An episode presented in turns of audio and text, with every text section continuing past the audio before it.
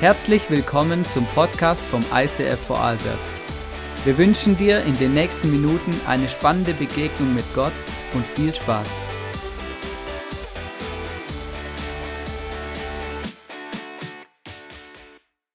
Das Jahr 2020. So alt sind wir jetzt. Was für ein neues Jahr. Wir starten gleich in das neue Jahr mit der Serie Words, Worte. Und wir stellen uns verschiedene Fragen zur Bibel. Und was gibt es für einen schöneren Start, als direkt mit der Bibel zu beginnen? Ähm, in Oxford, das größte Wörterbuch von dort, hat 2016 herausgefunden, das Wort des Jahres damals war Post oder Post-Truth. Und dieses Wort Post-Truth war nicht nur das Wort des Jahres, sondern es, es wurde festgestellt, es ist wie ein neues Denken, was, was in der Welt heutzutage ist. Angela Merkel verdeutschte es und sie sagte, es ist ja neuerdings, wir leben, leben in postfaktischen Zeiten. Das soll wohl heißen, die Menschen interessieren sich nicht mehr für Fakten, sie folgen allein den Gefühlen. Frau Merkel hat es quasi auf postfaktisch übersetzt. Also das deutsche Wort für Post-Truth ist postfaktisch. Und das heißt so viel ähm, wie vor 50 Jahren ungefähr war vielmehr wir brauchen Fakten. Wenn wir was machen, braucht es Fakten und dann machen wir was. Und in der Post-Truth, das meint, die Informationsflut ist riesengroß, Social Media, alles Mögliche kommt dazu. Und unsere Fakten sind unsere Gefühle geworden. Wir vertrauen unseren Emotionen mehr, als wenn jemand sagt, 1 plus 1 ist 2. Und Medien reden darüber, Statistiken reden darüber und es gibt Berichte, je nachdem, welche Zeitung du liest, hast du eine andere Perspektive. Es ist auf einmal nur noch die Frage der Perspektive. Wie denkst du, was glaubst du, es könnte ja so sein, ist es so oder so oder wie auch immer. Gibt es überhaupt noch eine Wahrheit? Und ich glaube schon, dass Menschen noch an Wahrheit glauben. Und wenn du mit Menschen redest, jeder wünscht sich irgendwie eine Wahrheit zu haben. Aber die Wahrheit ist nicht mehr, da hat nicht mehr den Absolutheitsanspruch, sondern auf einmal ist die Wahrheit, oder wenn es für die passt.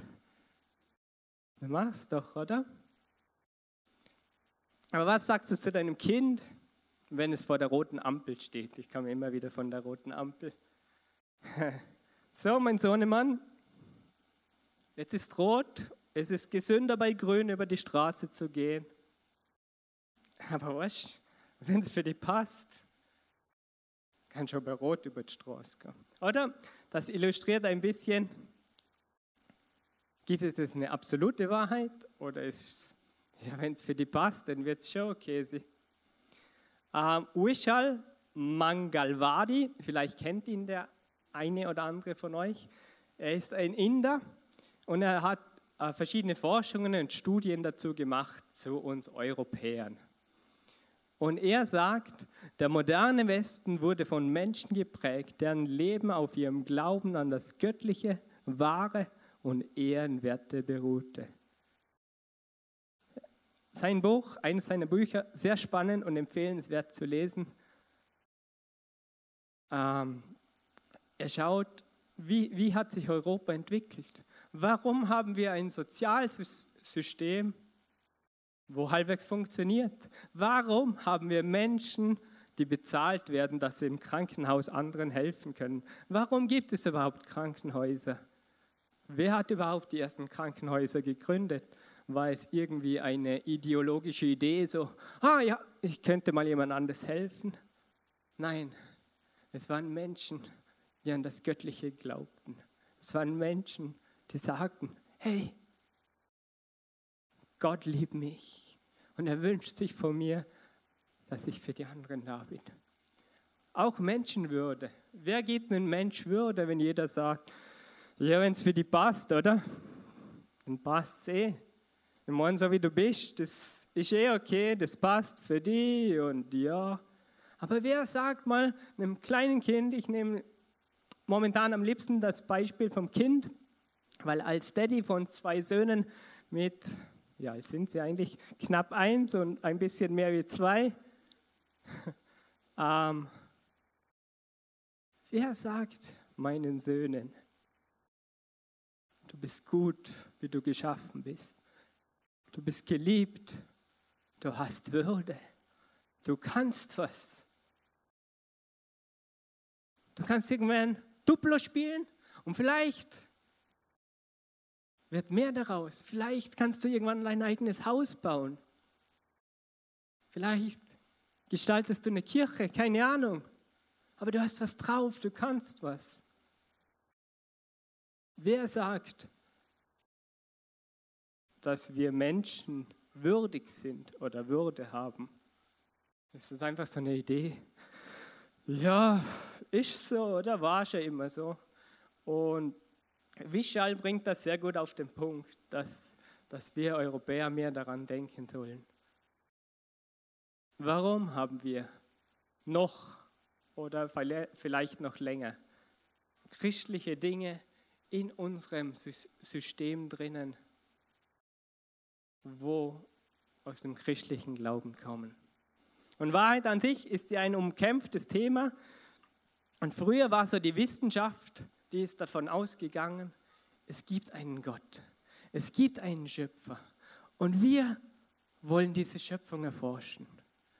Und heutzutage gibt es die immer noch, aber die Mehrheit, zumindest die, wo sich öffentlich mehr zur Sprache einsetzen können, weil es halt gerade so Mode ist, ist manchmal gefühlt so, ich beweise dir, dass es keinen Gott gibt. Alles ist doch relativ. Vielleicht hast du schon mal darüber nachgedacht, ich mache mir gerne Gedanken über solche Sachen. Ist nun alles relativ oder nicht? Und ich meine, manche Dinge sind relativ. Es gibt wirklich Dinge, die sind relativ. Dieses Buch ist es nicht. Es ist wahr. Aber es gibt auch Dinge, die sind vielleicht nicht relativ. Aber im Relativismus geht es darum, alles ist relativ. Es ist relativ, ob du das machst oder das machst. Und wenn dir das gut tut, machst du das. Und wenn dir das gut tut, machst du das oder wie auch immer. Und der Relativismus habe ich ein Bild mitgebracht, einen schönen Elefanten. Und der Relativismus sagt,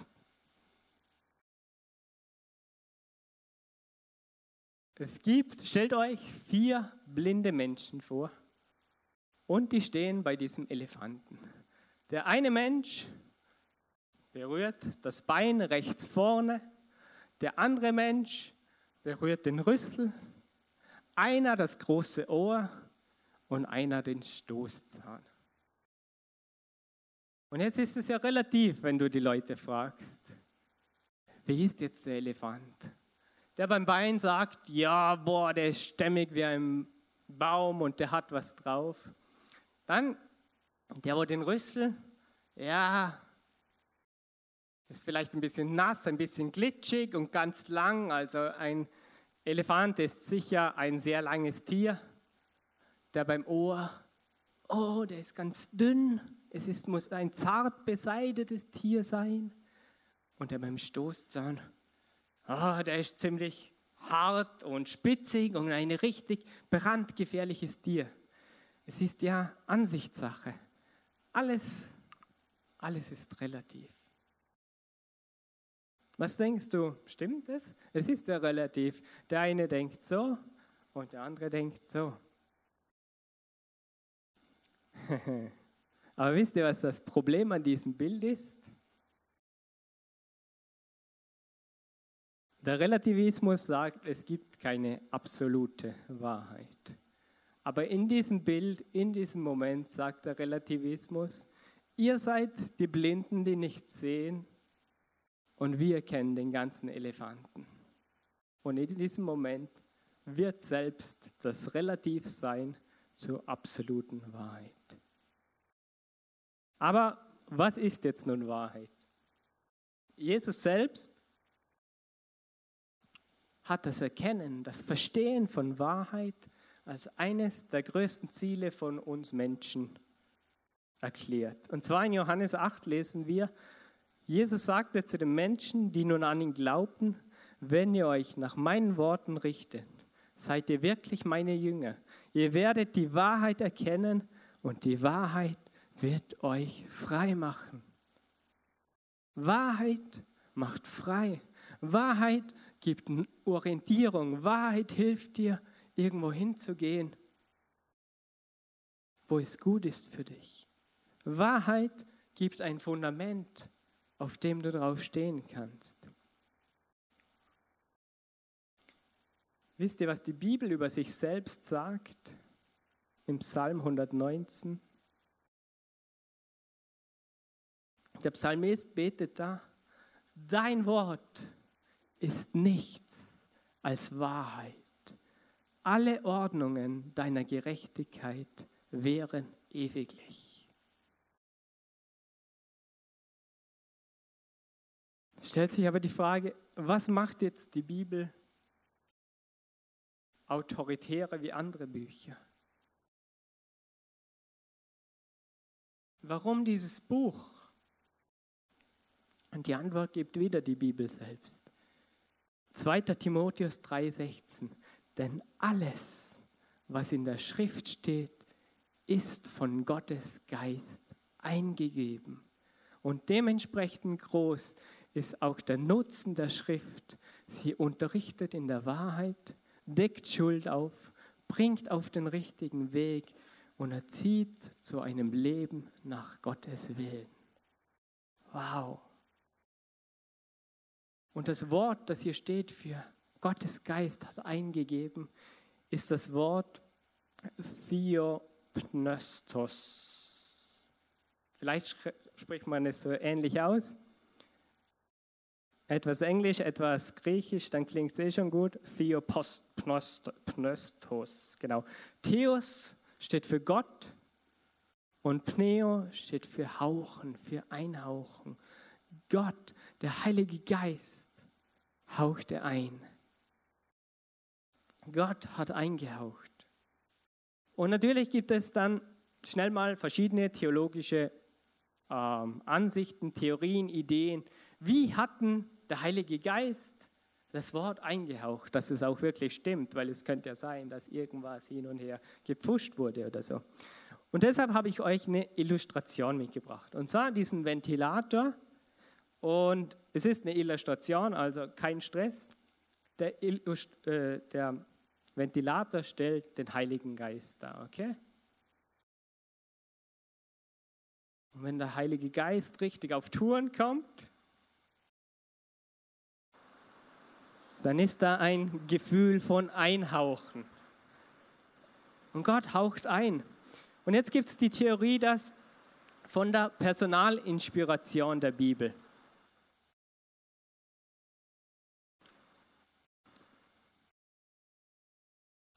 Nicht, dass es die Notizen noch wegbläst. Und zwar beim Personalen ging es darum, irgendwie die Vorstellung, die Leute standen so hier und der Heilige Geist spricht zu ihnen. Dann drehen sie sich um und diejenigen schreiben einfach los. Und sie schreiben los. Und die Problematik ist, wo festgestellt wurde, dann ist ja sehr viel Mensch dabei. Kann dann diese Bibel stimmen? Da geht's ab. Kann diese Bibel stimmen, wenn so viel Mensch dabei ist? Ich meine, wenn du die Paulusbriefe liest, da ist so viel Emotion drinnen. Kann es die Wahrheit sein? Wenn er vom Heiligen Geist empfängt und dann schreibt er los. Und vielleicht war er mal schlecht gelaunt, dann hat er mal über das und dies geschrieben. Aber ich glaube, es wäre ein Problem, wenn so geschrieben worden wäre, weil dann könnte genauso dein Schulaufsatz Wort Gottes sein. Und ich glaube nicht, dass eine Schularbeit, die ich oder du geschrieben habe, den Anspruch haben oder das Recht haben, das 67. Buch in der Bibel zu sein. Was ist nun wirklich Gottes Wort und was kommt vom Mensch? Die Unterscheidung ist auf einmal weg. Das zweite ist die Realinspiration. Dann kommt auf einmal der Gedanke,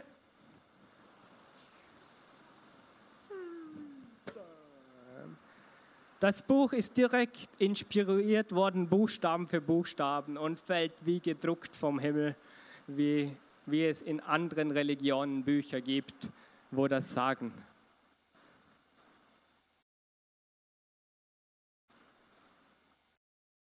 Ich glaube, auch das ist schwierig, weil du merkst, es ist vom Menschen geschrieben. Und deshalb kommen wir zum dritten, das ist die verbale Inspiration. Und das ist, stellt euch jetzt vor, der Heilige Geist bläst den Schreiber an und der Schreiber schreibt währenddessen.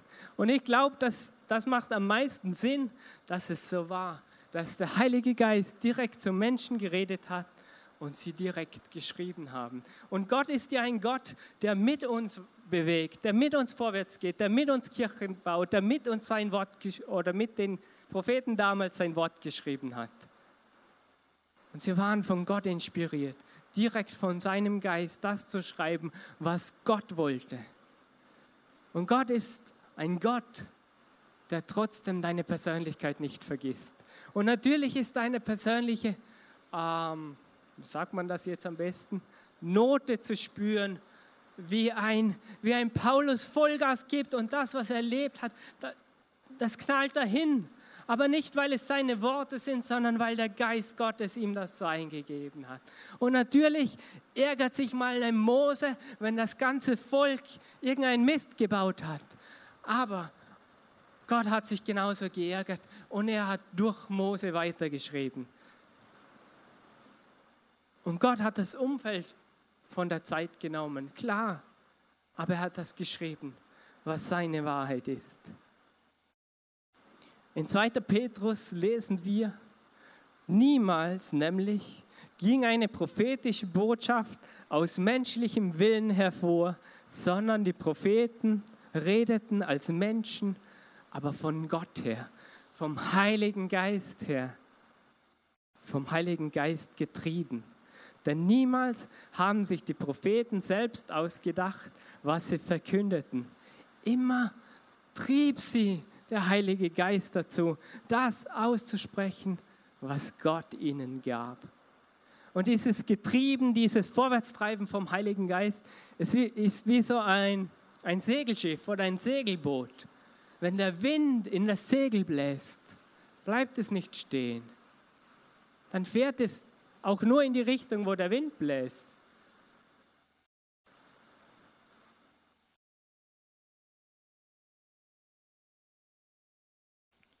Der Heilige Geist hat die Autorität, Menschen zu treiben, dass sie das aufgeschrieben haben, wovon Gott ist. Und Gott arbeitet mit uns Menschen. Und deswegen, weil der Heilige Geist durch Menschen geschrieben hat, ist die Bibel unfehlbar. Und weil sie unfehlbar ist, weil sie die Wahrheit ist, ist sie eine zuverlässige Richtschnur und ein Maßstab für dein und mein Leben. Und die Bibel, und dass die Bibel unfehlbar ist und die Wahrheit ist, nicht eine Wahrheit, dann wirst du schnell als Fundamentalist bezeichnet. Und der Ausdruck wird nicht, nicht schön verwendet, aber wenn du an die Bibel glaubst, ja, dann bist du ein Fundi. Dann bist du ein Fundi. Bist du bereit, ein Fundamentalist zu sein? Ich weiß, er ist negativ geprägt. Aber was das Wort eigentlich bedeutet, ist, du hast ein Fundament im Leben. Was bedeutet, du stehst irgendwo drauf. Du kannst Selbst wenn deine Gedankenkonstrukte irgendwas zusammenbricht, hast du was zum Draufstehen.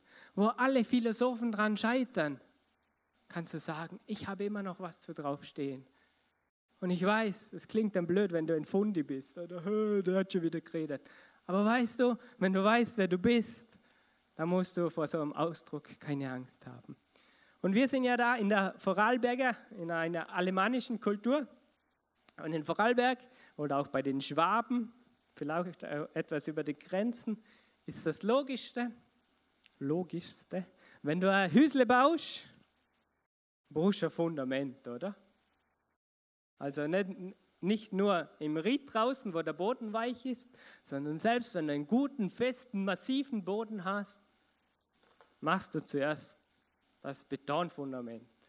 Weil ohne Fundament weißt du, dein Haus ist irgendwann nicht mehr an dem Platz. Und es ist logisch. Und es wäre ja irgendwie blöd, wenn du kein Fundament machst. Weil dann zerbricht alles drüber einfach zusammen. Und dann baust du so dein Häusle und weißt, du hast ein Fundament darunter, das hebt.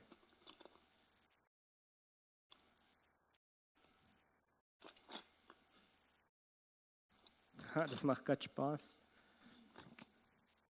Habe ich noch Zeit? Ja. Ist sehr cool. Mache ich daheim momentan noch. Genau. Auf jeden Fall, wir stellen unsere Häuser auf Fundamente. Und unsere Häuser sind am Schluss, helfen sie uns, unser Leben zu gestalten. Aber irgendwann sind sie Geschichte.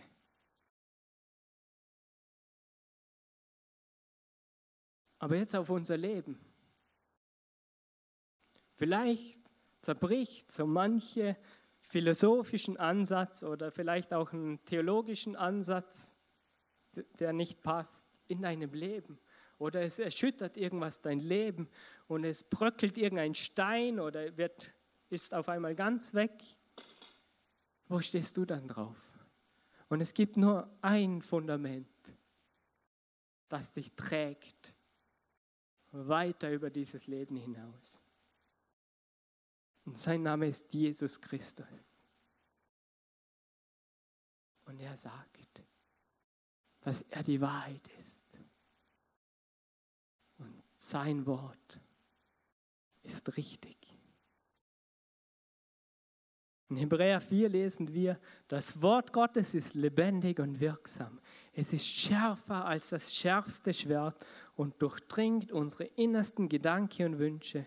Es deckt auf, wer wir wirklich sind und macht unser Herz vor Gott offenbar. Und genau der gleiche Geist hat die Bibel, hat, das Gott, hat Gottes Wort inspiriert.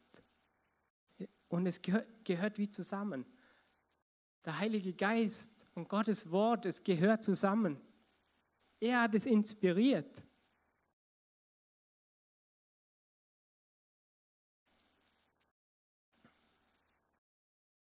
Vielleicht kennt ihr Todd White. Und Todd White ist einer, der mit Jesus unterwegs ist. Und, und irgendwann, wenn man so kennt, dann sagt man schnell, er steht für Übernatürliches, oder? Er macht Filme, er ist mit dem Heiligen Geist unterwegs, er geht in verschiedene Länder, er reist, er lebt Wunder, er betet für Menschen. Einfach so auf der Straße, geht auf sie zu, betet für sie, redet mit ihnen. Er erlebt, wie Menschen gesund werden, wie Menschen Jesus kennenlernen. Und ein Statement von ihm möchte ich gerne mit euch teilen. Todd White sagt, wir können es uns nicht erlauben, eine Generation zu sein, die für das übernatürliche Wirken des Heiligen Geistes geht und nicht gleichzeitig verwurzelt ist im Wort Gottes. Wow, es gehört sehr nahe zusammen, weil der Heilige Geist hat es inspiriert wir sind ja heutzutage geprägt vom Individualismus, also quasi der Post-Truth. Und in dieser Zeit gibt es mindestens zwei Geister. Es gibt den Zeitgeist und es gibt den Heiligen Geist.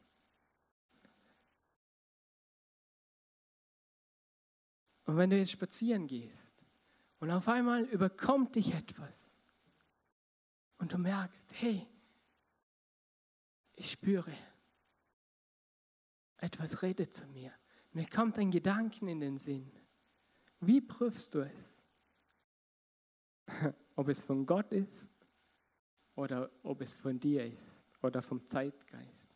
Wie überprüfst du, ob es vom Zeitgeist oder vom Heiligen Geist kommt? Gute Frage, oder?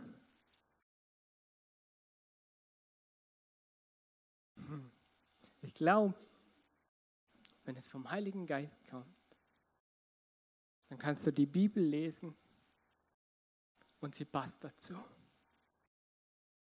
Wenn es vom Heiligen Geist kommt, dann steht nichts, nichts anderes oder nichts Neueres, als hier drinnen ist. Anhand dessen kannst du es prüfen. Anhand dessen kannst du schauen, sind meine Gefühle jetzt einfach Gefühle, weil es gerade lässig war, gute Gedanken zu haben? Oder ist es so kraftvoll, dass der Heilige Geist zu mir geredet hat, damit ich zu anderen reden kann? Und ich mir gewiss sein kann, es ist die Wahrheit. Es ist die Wahrheit. Und die Bibel ist, manchmal sind wir so in der Gefahr, die Bibel ist nice to have, oder? Ich kann am Morgen auch ohne meine Bibel auskommen, dann bete ich halt zwei Stunden und dann bete ich halt und bete. Und ich glaube, es ist gut zu beten und Zeit zu verbringen mit Gott. Aber hier drinnen ist die Wahrheit. Und in der Wahrheit kann ich selbst schauen, ob die Worte von meinem täglichen Gebet Worte der Wahrheit sind. Unser Sohnemann, der ältere von beiden, entweder am Anfang von Essen oder während des Essens macht er irgendwann so, schaut, schaut Mama und mich an und auch seinen Bruder und sagt Danke. Das heißt, er will beten. Und sein Gebet ist Danke zu sagen. Das Wort Gebet kann er noch nicht, aber er sagt auch nicht Bitte, sondern Danke.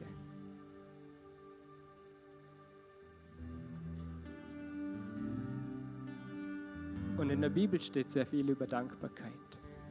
Und mir ist aufgefallen, selbst im Gebet, ich glaube, das Danke von ihm ist Wahrheit, weil die Bibel sagt, seid dankbar. Nur ein kleines Beispiel. Und der Teufel, den gibt es ja auch noch. Und der Teufel versucht Wahrheit zu verdrehen. Und er ist ein Verdreher. Vielleicht hast du ein easy cheesy Leben, dann ist es ja noch irgendwie hinzuquetschen, dass, dass, Gott, äh, dass der Teufel was verdreht, weil dann passt es irgendwie und du kommst irgendwie durch. Aber ich glaube, jeder von uns hat seine Herausforderungen im Leben. Und wir brauchen den Heiligen Geist. Nicht getrennt, sondern verknüpft mit der Wahrheit. Und wir Menschen, wir atmen circa 25.000 Mal am Tag. Ein und aus, ein und aus. Und es gibt aber auch Situationen, da gibt es Sauerstoffmangel, das nennt man Hypoxämie oder so. Die Mediziner dürfen nachher auf mich zukommen, wenn ich es falsch ausgesprochen habe. Aber es heißt, du hast zu wenig Atem. Und lasst uns keine Christen sein, die an Sauerstoffmangel leiden, weil sie nicht auf den Heiligen Geist hören, weil sie nicht auf den Heiligen Geist hören. Lasst uns einatmen, einatmen, weil wir brauchen mehr von der Wahrheit.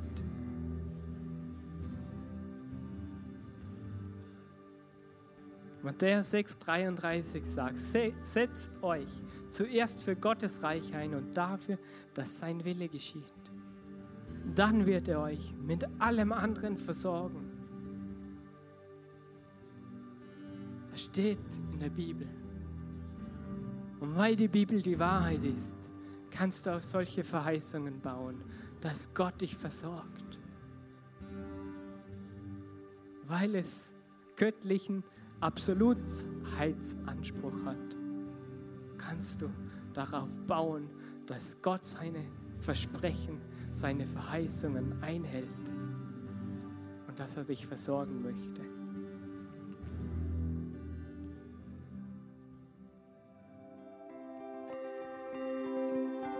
Wir hoffen, dass dir diese Predigt weitergeholfen hat. Wenn du Fragen hast, schreib uns eine Mail an info at icf-vlbg.at.